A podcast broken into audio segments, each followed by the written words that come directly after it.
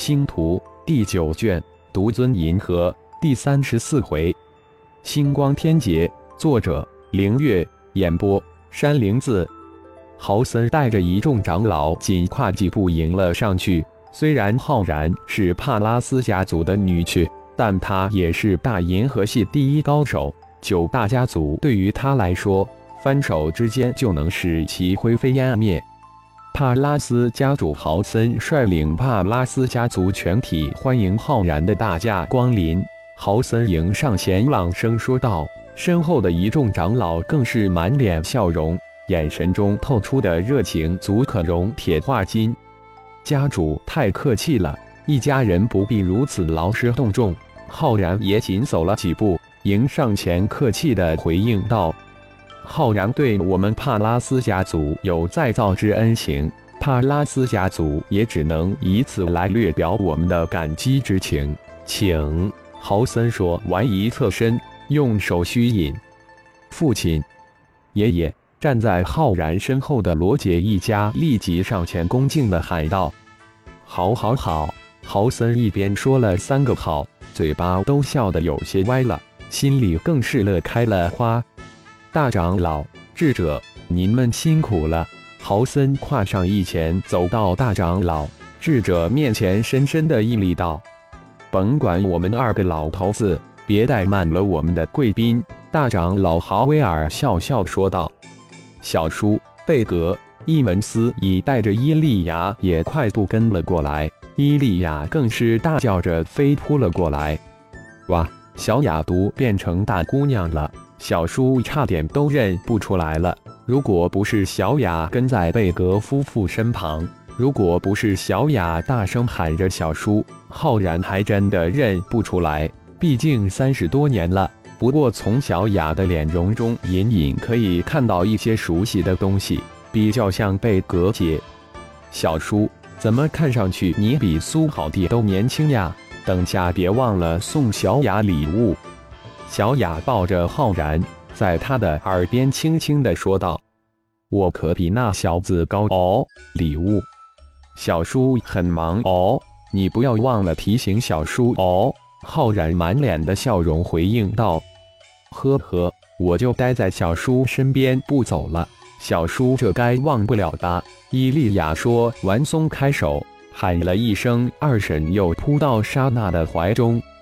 贝格姐。一大哥，浩然张开双臂，将贝格夫妻抱住。贝格可是自己父母收的义女，小弟，你可算平安返回了。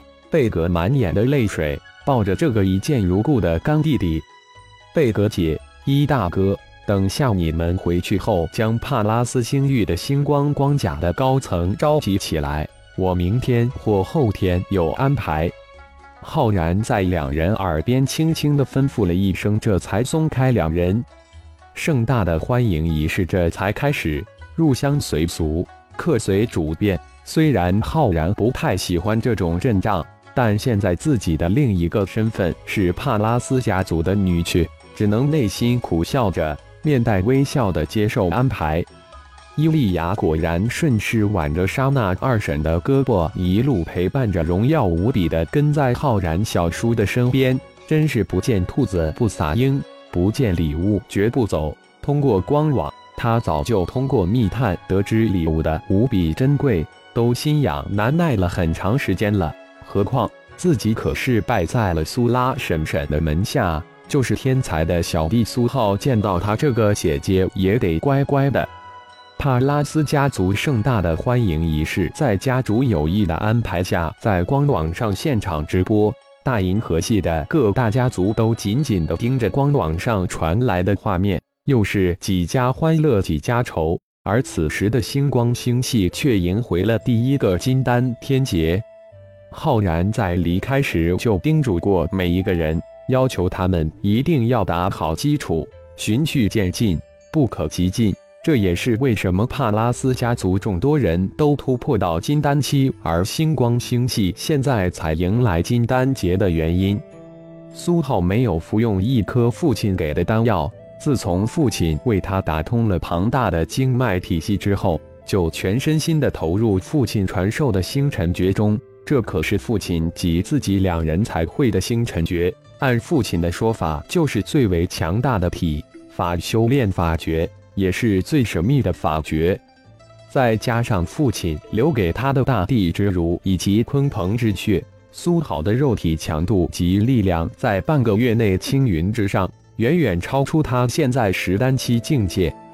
虽然苏浩一直苦苦的压制，但还是不经意的突破到金丹期，也迎来了第一个天劫。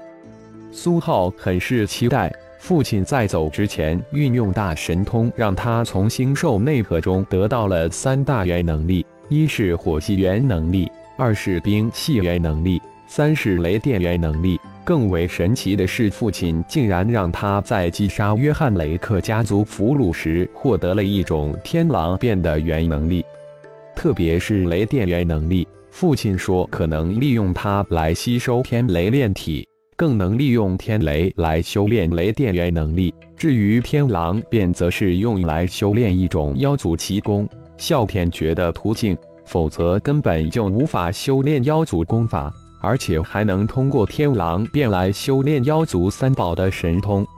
为了不引起轰动，苏浩特意来到星光星的外太空渡劫，而旁观的则是一众数量达近百的叔伯。他们可都是激进突破到金丹期的高手。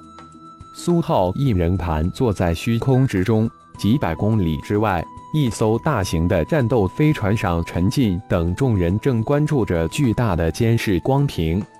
哇，这就是天劫，太惊人了！这劫云雷力只怕有一百多公里范围。众人从光屏上看到那旋转的劫云闪电，一个个心里震惊无比。啊！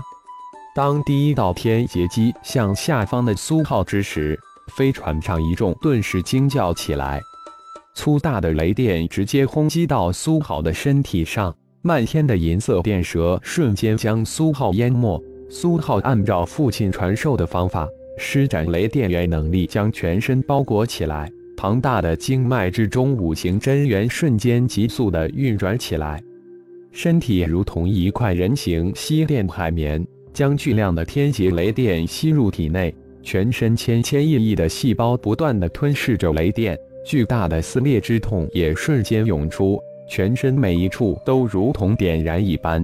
苏好的灵魂都在颤抖。第一道天劫终于挺过去了，苏浩从戒指里取出几颗丹药，丢入嘴里，一股清凉瞬间扫过热辣辣的全身每一处。还好，竟然硬挺过来了，而且身体没受一点伤，那就再搏一搏。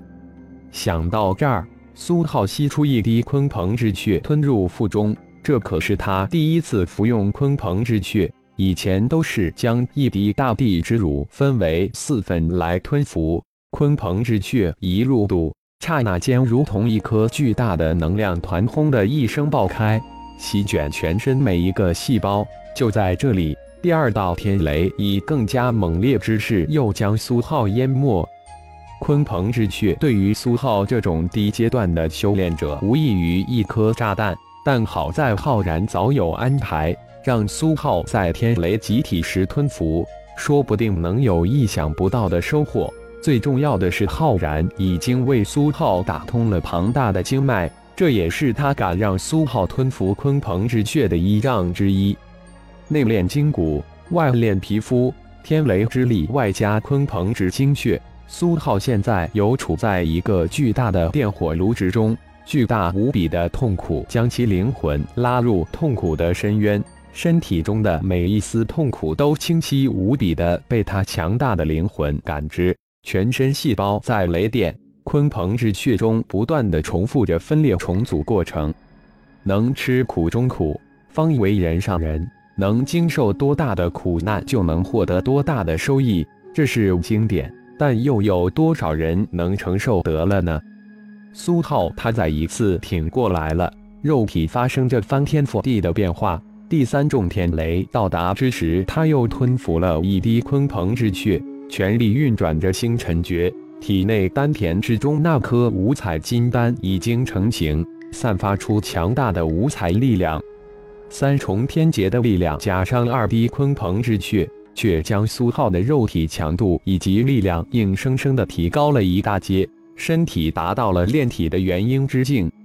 苏浩之后，星光宗的金丹天劫如同雨后春笋的冒了出来。第二个渡劫的是浩然的第一个弟子麦迪，第三个迎来的天劫则是苏拉，第四个是浩然的弟弟浩劫，第五个是浩荣，第六、七个则是浩然的父母。他们可都被浩然以大神通获得了一项或二项元能力，当然雷电元能力绝对是其中之一。